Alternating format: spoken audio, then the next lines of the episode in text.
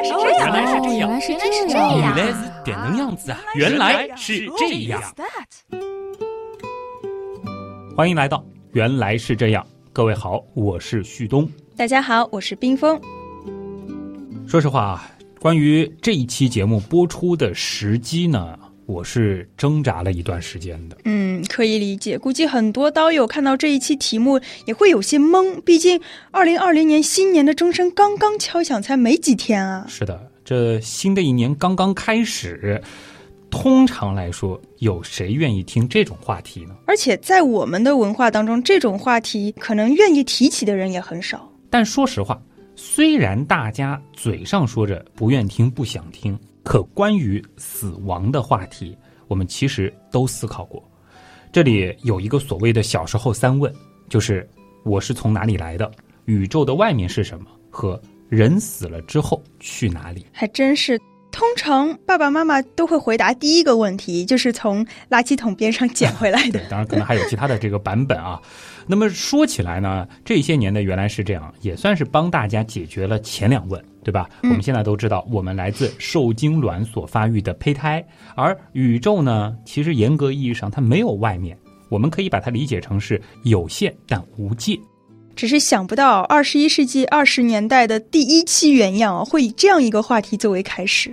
嗯，不吉利，晦气啊！正是这种本能的厌恶与反感，使得死亡这个每个人生命旅程当中再自然不过的一站，成了许多人知识储备当中的灰色地带。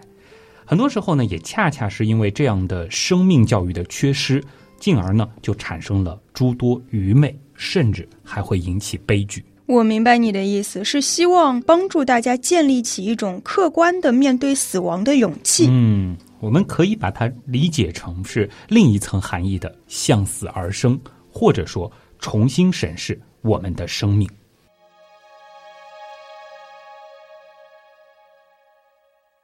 冰峰，对于死亡，你最好奇的是什么？死亡，我觉得第一个，我们为什么会死亡，或者说生物它为什么会死亡？啊，这是属于非常经典的原样式问题。嗯，那其实还有第二个好奇的地方，就是呃我们在知道自己总有一天会死这个残酷事实的时候，就会关心死了之后我们会去哪里呢？或者说有没有所谓的死后的世界？有同感啊，可能每一个人知道这样子的一个结局之后，都会想在这之后的事情。那么这个问题呢，可能也是讨论更多的啊，而且宗教界会更加的关注。毕竟，包括我们在内，以及听节目的所有人都还没有死过。对，因为死过的人他也不会复活过来，然后告诉我们他看到了什么，死后的世界到底是什么样子的。是，哎，可能你自己都没有注意到啊，你刚才其实是点到了一个非常重要的关键词，而这恰恰也是死亡不同于疾病或者残疾的区别。哦这也是为什么我们会对这种现象、这个状态那么好奇的根源我刚说什么了？——复活。哦，我们似乎都同意，死亡这个过程是不可逆的。生物死亡了，那就是死亡，它不存在复活这么一回事儿。当然了，需要指出的是啊，这里的复活呢，是指肉体和精神的同时复活。当年那期《我是谁》里面曾经脑洞过的，所谓科技发达之后，我们可以复制人的记忆、情感等等的思想活动，然后再拷贝到一个克隆人的脑中，那种复活太过科幻，这不在我们考虑的范围内。嗯，所以你就是想强调，死亡它是一个不可逆的过程。对，也就是说，死亡和存活这两个是相对的、对立的关系。对，所以呢，在讨论死亡之前，接下来呢，我们需要花很长的时间来做一件非常重要的事情，那就是我们要讨论一下如何去定义死亡。对，因为如果没有这个明确的定义，可能后面的讨论就没有什么意义，都是在空谈了。是的。那么在你心中啊，怎么去定义死亡？或者说更具体点儿，你怎么去判断一个人是不是死亡了？我觉得首先吧，肯定这个人的心脏是停止跳动了，呼吸也停止了，我喊这个人，他也不会有任何的反应。嗯我知道有一些比较原始的神经反射，比如说按压眼眶会有疼痛的反射，这样子的压眶反射它应该也会消失。嗯但是我觉得最重要的还是心脏停止吧，就像心电图上面会呈现一条直线。哎，没错，这个画面其实经常也能够在影视作品当中看到，而且呢，呃，一旦想要用镜头语言表达这个病人死亡了，通常呢就会把这个镜头落在他边上的心电监护仪屏幕上，直到心电图变成一条直线。嗯，但是很多时候我们会看到这个心电图长长的直线后面会出现微小的跳动，然后跳动越来越明显，奇迹就出现了。对这个毕竟是在影视作品当中嘛，否则这个戏剧就没有张力了啊。话说回来，其实刚才我们谈到的就是经典的死亡判断标准，或者用学术点的说法是一个动物不再存活的强烈指示，这就包括了呼吸停止、心脏停搏啊，所谓的没有心率、苍白僵直。提醒一下啊，接下来的这个部分呢，可能会引起大家的不适，你呢可以按一下暂停键，等你做好心理准备了，那就继续听下去。哇，其实我觉得这整期节目大家都应该做好心理准备再来听。行。那么，如果大家做好准备的话，我们就继续啊。前面提到的这些现象呢，通常发生于死亡后的十五到一百二十分钟。再之后呢，由于尸体较低部位的血液沉淀，就会出现尸斑。在尸斑形成的同时，由于死亡以后体温的下降，这就产生了湿冷。通常情况下呢，体温一般会平稳下降，直到与环境温度相同。那么再接下来就会出现尸僵。哦，这么多尸体，我感觉我的脊背都开始发凉了。嗯，尸体的四肢呢会变得僵硬，难以移动或摆动。当然，关于这个现象为什么会发生，建议大家不要问我为什么，因为关于发生尸僵的原因，法医学界呢正在探讨当中，尚没有统一的定论。不过呢，主要是和 ATP 有关。OK OK，可能也没有什么人很想问这个问题吧。好啊，那么其实还有一个特征，以前的节目当中也说过，那就是会出现腐烂。这是在微生物作用下，尸体分解为简单形式物质的过程，并且呢会伴随着强烈难闻的气味。其实你前面说的这些阶段都是一系列的连锁反应吧？是的，内在的联系呢是这样的：因为呼吸，心脏停止，阻止了空气和血液、血液和身体组织间的氧气交换，这也就阻止了我们体内的能量代谢。而能量代谢呢是人生命活动的基础，没有了能量代谢，我们将不能产热，所以体温会慢慢下降，直到达到环境稳定。嗯，就出现了你刚刚说的湿冷。对，那没有了能量，我们的骨骼肌呢就将不能收缩，所以呢就出现了之后的这个强直，也就是尸体僵硬。嗯，就是我们说尸僵。对，那么由于动脉血管管壁有肌肉层，也会出现强直，所以呢血液啊会被挤压到静脉血管中。静脉管壁通透性提高，这就出现了血液会在重力作用下，在尸体较低部位的沉淀。这就是尸斑的形成。对，那这也是为什么在经典的死亡判定标准当中，呼吸停止和心脏停搏那是最重要的两个指标。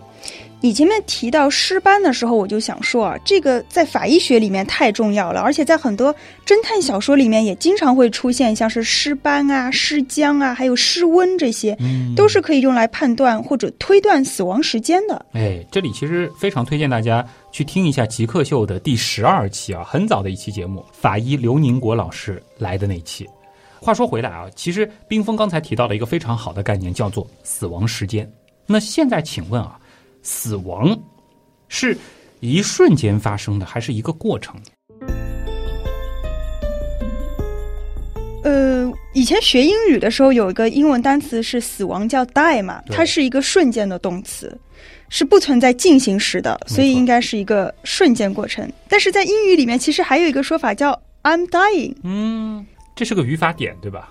对对对，它的点就在于 dying 并不是说我正在死，而是说我将要死，是个将死的一个状态。嗯，所以其实是用进行时的时态来代表将来时，所以这个理解的话，死亡应该是一瞬间发生的。嗯，到底是英语学霸、海归人士啊，这个理据令人信服啊。那么，在经典生理学的理论当中呢，死亡确实是一个瞬间发生的过程，或者呢，可以说是一个事件。这个事件呢，代表着生命的结束。Event，嗯，那么在这样一个前提之下呢，我们回到死亡时间这个概念上，就是怎么来确定死亡这一瞬间的时间点，就成了一个理所应当的问题。其实，在临床上啊，遇到病人去世呢，都会有这样一个程序，会给病人做一张心电图，看到心电图呈一条直线，同时心电图机器呢会在心电图纸的一角打印当前的北京时间。那么在临床实践当中呢，这个时间就代表了病人的死亡时间。那你前面提到了经典生理学理论，我感觉有点像聊相对论还有量子的时候有经典物理的这种意思在，所以这个概念是已经过时了吗？倒不能说是过时了，只是说呢，它有进步的空间。怎么说呢？随着医学的进步和发展，现在呢，我们有了呼吸机，有了体外循环，甚至出现了更高级的生命支持系统，这就使得啊，我们可以在病人没有自主呼吸，甚至没有自主心跳这样子的情况下，依然维持生命活动。对哦，那在这样的背景之下，死亡的判定标准就会出问题。而事实上，我们也知道，的确存在着这样的一类病人，就是他们其实已经没有自主呼吸、自主的心跳了。关键的是，他们的大脑里面也没有高级的神经活动了。但是通过这样的生命支持系统，他们呢却又依然维持着身体和外界的气体交换，维持着基本的能量代谢。可是呢，从经典的死亡判定上来看，他们并没有死亡。但是，一旦这套生命支持系统停止了，他们又会立刻在几分钟之内迎来死亡。所以，的确是对死亡的定义和判定是产生了前所未有的挑战。对，可以说呢，从第一例这样的病人出现开始，生理学中的死亡定义呢就需要被革新了。死亡呢，自此可以被看作是一个过程，而不再仅仅是一个事件。那这个过程是怎样的呢？濒临死亡的时候啊，临终者渐渐对外界的环境疏离，进入意识模糊，生命迹象濒临消失，身体部分器官开始坏死，呼吸和脉搏极为微弱，需要依赖生命维持系统。而在死亡过程当中，那条生死分界线位置的取决因素，其实呢已经超越了生命体征的存在与否。这是因为啊，身体各个器官的坏死，它其实并不是完全同步的。大脑可能早已没有了意识这样的高级生命活动。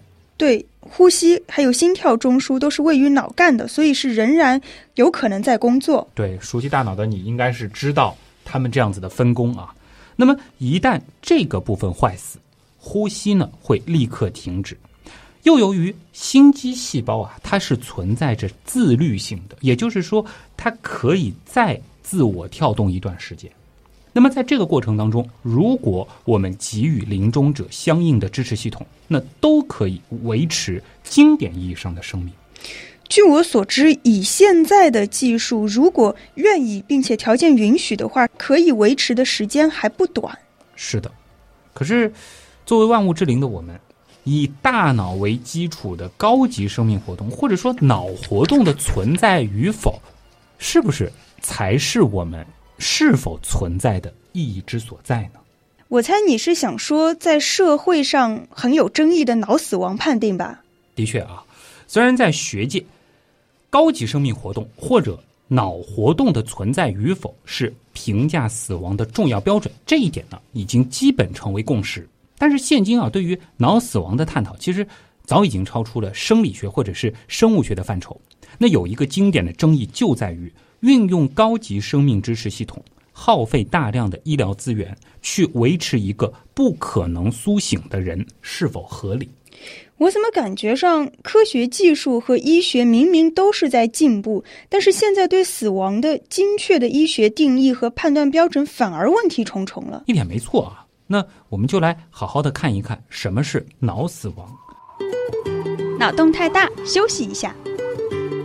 如果听节目不过瘾，大家也可以到咱们的微信订阅号里去逛一逛哦。和节目有关的更多知识干货，每周节目的 BGM 歌单，还有趣味猜题闯关，都在那里了。微信订阅号搜索“刀科学”，刀是唠叨的刀。也可以去订阅号里面了解一下我们的新书哦。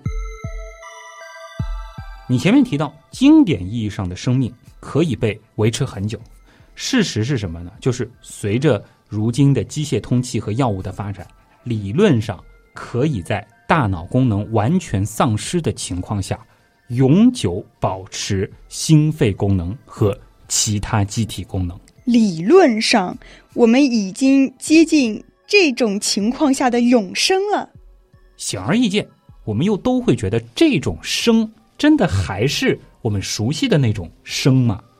因此，把一个人的死亡定义为。大脑的整合功能，尤其是脑干功能的完全丧失，那在法律和文化上呢，已经被大多数国家广泛的接受了。由于脑电图可以比较容易的区分死亡与睡眠状态，因此呢，有了这样一个定义，就是脑死亡是指当一个人的脑电活动停止，他就会被认定为死亡。脑电活动的结束意味着意识活动在大脑的终结，我觉得这个没有问题啊。嗯，但是问题又恰恰出现了，因为在这种定义下，意识活动的停止必须是永久的，而非瞬态的。对哦，短暂的意识活动的停止的确也是有可能的。是，比如说有些情况下，人的意识活动会暂时停止，而这个人却并没有脑死亡。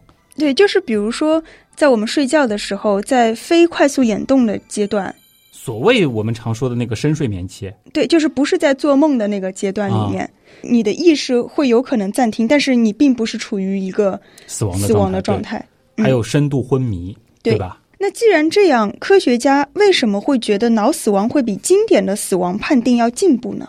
因为。经过科学研究啊，刚刚我们说了，病人的心跳、呼吸、血压等生命体征都可以通过一系列药物和先进设备加以逆转或者是长期维持。但是，如果脑干发生结构性损伤破坏，那么按照现今的医疗技术，无论采取何种手段，最终呢都会发展为心脏死亡。因此啊，与心脏死亡相比，许多学者相信脑死亡。这是一个更加可靠的标准，所以关键还是在于不可逆。对，抓住重点了。当然了，诊断一个人是否脑死亡，这也是非常严肃的一件事情，这必须依据严格且详细的诊断程序来进行确认。一些细则啊。甚至是涉及到了医师的资格和人数，还有测试的次数以及时间间隔等等。我觉得这部分展开的话，可能会过于照本宣科，但可以跟大家说一说脑死亡它具体的标准都有哪些。嗯，好的。一九六八年的时候啊，哈佛大学医学院特设委员会是重新对脑死亡的概念进行了解释，他们呢也是制定了人类首个脑死亡判定标准，有这样子几点比较关键啊。首先呢是不可逆的深度昏迷。还是不可逆这三个字，然后呢是无自发呼吸，脑干反射消失，脑电活动消失。那专业点呢叫做电静息。凡是符合以上标准，并且在二十四至七十二小时内重复测试，结果无变化，即可宣告死亡。这样真的就万无一失了吗？的确啊，还有一个前提，就是需要排除体温过低。或者说服用过巴比妥类以及其他中枢神经系统抑制剂这些药物的情况。嗯，那你刚刚说是哈佛大学医学院的一个标准，那我们国家的情况是怎么样？在我国呢，也有脑死亡的临床诊断依据，是包括了深昏迷、自主呼吸停止、脑干反射消失。注意啊，必须是同时全部具备上述三项条件，而且需要明确昏迷的原因，排除各种原因的可逆性昏迷。表述上有一点差异，但基本还是一个意思。对，那么其实脑死亡标准的争议呢，依然还是在继续啊。比如说呢，脑死亡的诊断当中，到底指全脑死亡还是脑干死亡？这是一个细思极恐的问题啊！说白了，就是要是按照脑死亡的话，真的就会有这样的一个疑问：就是心脏还在自主的跳，人就真的死了吗？如果是这样的话，那就很可怕。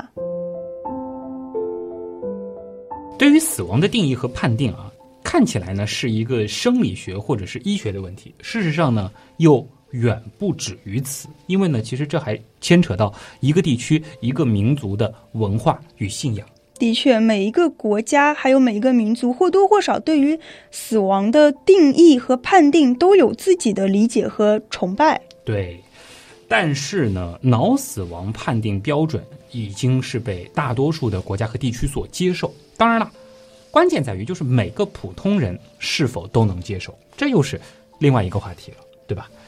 毕竟，脑是人的思维载体，脑死亡后。作为人的本质特征，意识和自我意识那已经丧失了。那么有意义的生命个体，起码对于人而言，似乎就不复存在了。所以在判定死亡上，脑死亡更符合人类生命所处的状态。那讨论脑死亡是不是有一个比较实际的意义，就是关于器官移植？没错啊，怎么说呢？斯人已逝，但生的希望却可以延续。那对于器官移植来说，一方面供体来源困难是当前困扰器官移植工作的主要原因；另一方面呢，脑死亡者又的的确确是器官移植的最佳供体，因为移植的器官必须在有血液供应的时候从供体上取出，因此呢，在脑死亡之后，心跳未停止之前，有血压的情况下摘取移植器官，它是最理想的，成活率也是最高的。可以说啊，器官移植的发展在极大程度上要依赖于脑死亡患者捐献的器官。我觉得还有一个重要的意义，就是前面提到的医疗资源浪费的问题吧。嗯，很有意义。我们用数据说话吧啊，根据粗略统计。重症监护病房患者的费用是普通患者的四倍，而在重症监护病房抢救无效死亡的患者，他的费用又是抢救成活患者的两倍，这是意味深长的数据啊！而诸如脑死亡后安慰式的治疗，其实呢会给家庭和社会带来沉重的经济负担，也造成了。大量的医疗资源浪费，客观的说一句，这种现象在中国尤其严重。但是你要让每个人在这种生离死别面前保持理性冷静，何其容易！而且对于普通人来说，或许这样的坚持，它还有另外的一层原因，就是希望奇迹可以降临。哎，某种程度上呢，这或许又混淆了脑死亡和。植物人这两个概念，对，因为我们在新闻上经常会看到沉睡了很多年的植物人突然有一天苏醒了，被唤醒了，而且这也是影视作品里面非常经典的桥段嘛。理解你的意思，引申出去的话，其实还有更加深层次的不安，或许是如果我们用脑死亡者的器官做了器官移植，可是这个脑死亡的人是有可能醒过来的话，这样我们不就相当于？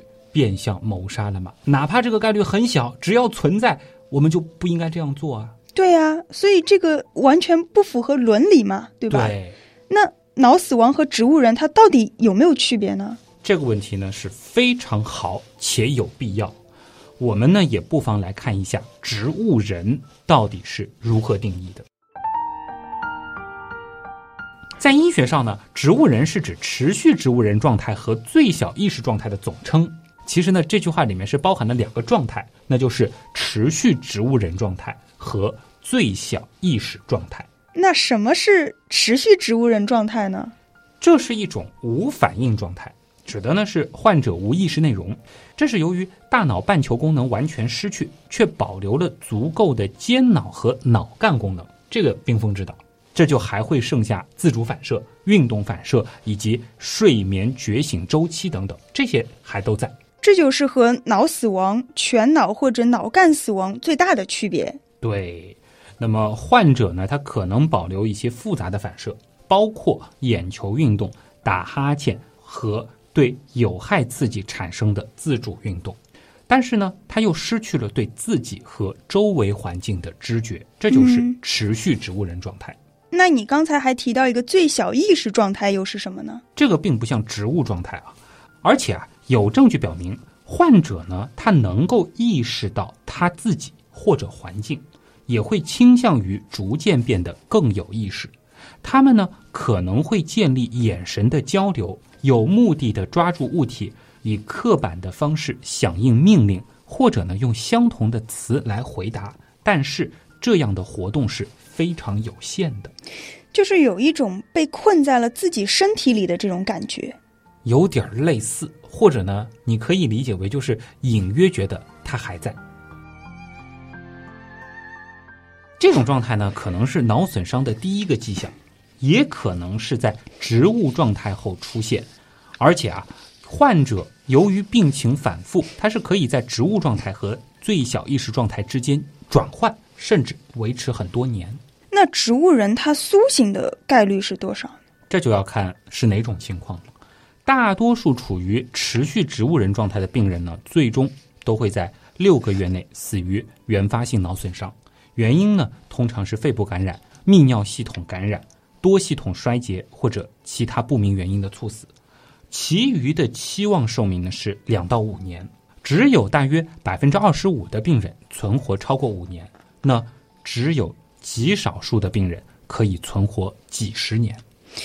嗯，像最小意识状态的这种病人，是不是更加容易苏醒？哎，是的，这类病人呢，大多数倾向于恢复意识，但是呢，在一定程度上，这是取决于最小意识状态已经持续了多长时间。它持续的时间越长，患者恢复高级皮层功能的机会就越少。如果病因是创伤性脑损伤，那么预后可能会更好。客观来说啊，昏迷多年之后，其实患者极少能恢复清醒，从而被新闻媒体报道，哎，说是这个植物人醒了，而且多数情况下呢，他们是仅有有限的意识。嗯，我明白了。相比较于脑死亡，植物人跟它的区别就在于脑干功能是完好的，嗯，生命体征可以维持，而且以大脑皮层为基础的高级思维活动也是有可能恢复的。但是脑死亡病人脑干的功能受损，是无论如何都不可能恢复意识的。对，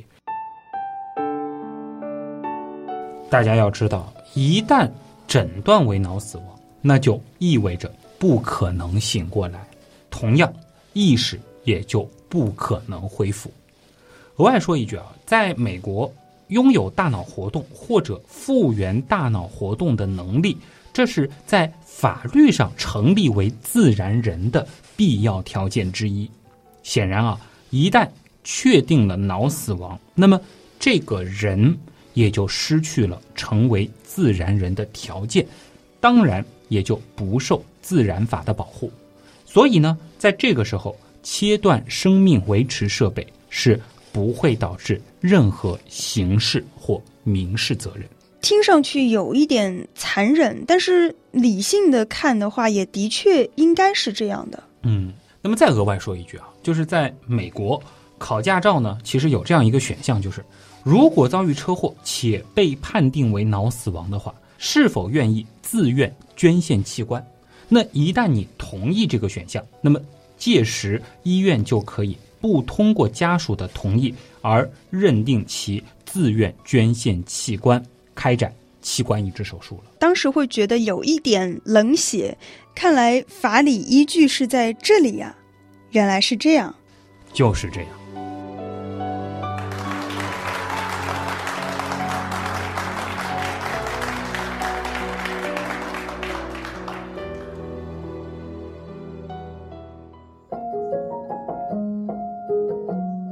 现死亡这个话题不仅仅是一个生理学或者是生物学讨论的概念，这是已经可以谈论到法律层面了。对，光是死亡的定义和如何去判断死亡，就是一个非常大的问题。对，哎呦，忽然意识到我们为什么会死亡，以及死后的世界是什么样子的。冰峰最开始提的这两个问题，今天好像都还没来得及回答哦。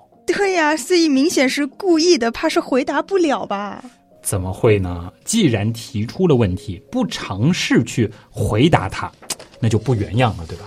别忘了，开年系列那也是我们原样的传统嘛。但是这种话题说那么久，不怕掉粉吗？严肃点说，掉粉也要做，因为我认为意义重大，相信大家也可以理解。另一方面呢，其实这一期我们是从生理学的角度去说明了死亡的定义和判定，而在下一期呢，我们将会真正去讨论那个所谓的死后世界。呃，冰峰也说到了，就是死亡和法律、哲学、伦理等等，其实有着非常大的联系。那么，我们也将去尝试探讨一下那个争议巨大的知情同意下的死亡是什么意思？安乐死。哦，又是沉重。但是很有必要的讨论。对，那么顺便再做个友情提醒啊，就是说听下一集之前呢，请各位刀友可以去回听一下当年的那期《我是谁》，因为下一期按照文案作者的说法，可以理解为是《我是谁》的续集。所以这次的作者是？对，已经说到文案作者了嘛？这次的作者是有些年头没在原来是这样当中以文案作者的形式出现过的。游神了啊，游医生。这里呢，其实也想转述一下游医生的一段话啊。其实一直很想去做这样一个系列的节目，生死这道题呢没有标准答案，只是想引发大家的思考而已。那也是希望用这个系列的节目和大家来共同探讨死亡究竟是什么，如何面对别人的死亡，以及如何面对自己的终点。而针对近期发生在医生身上的惨剧，其实他还有话要说，就是我们对待生命的态度，就是我们对待死亡的态度。生命呢，应该被每个人所尊重，无论贫富贵贱。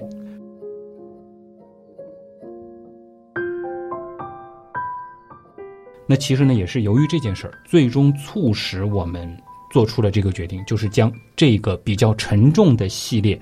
播出的时间大大提前，并且成为今年原来是这样的开年系列。我们也是希望能够通过这个系列的节目，让普通人能够正确面对死亡这一普通的生命过程，而且呢，能对医疗所能给予的有一个合理的预期和客观的认识。那么，也是在此吧，再一次的向。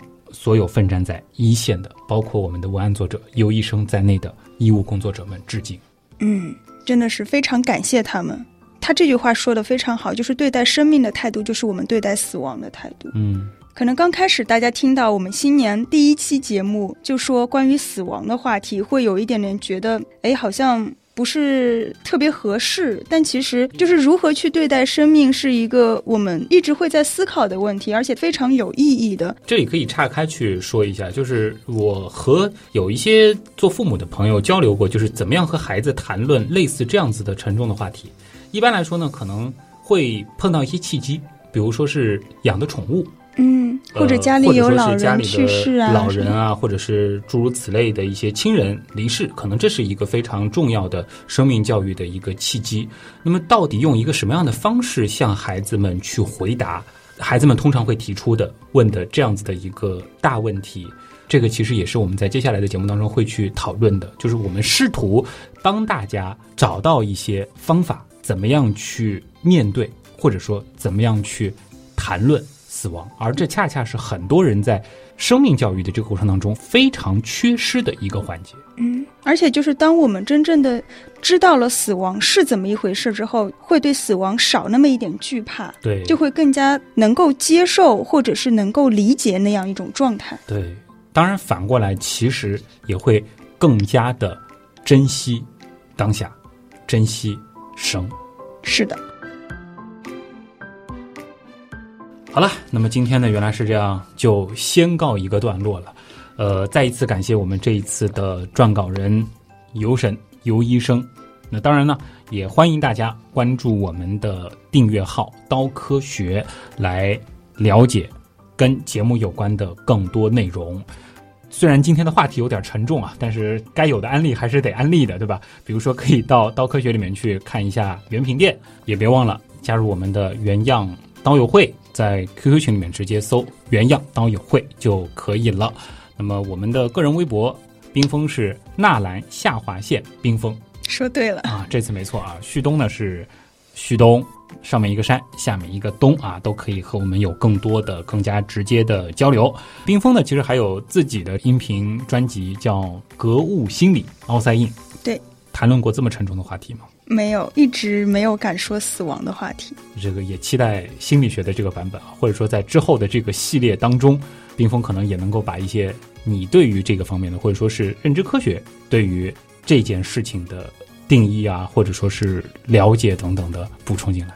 那么今天的原来是这样，真的就是这样了。代表本次节目的撰稿人尤医生，感谢各位的收听，当然也感谢所有通过各种方式支持和帮助我们的朋友。原来是这样的，发展真的离不开大家。我是旭东，我是冰峰，咱们下周接着聊。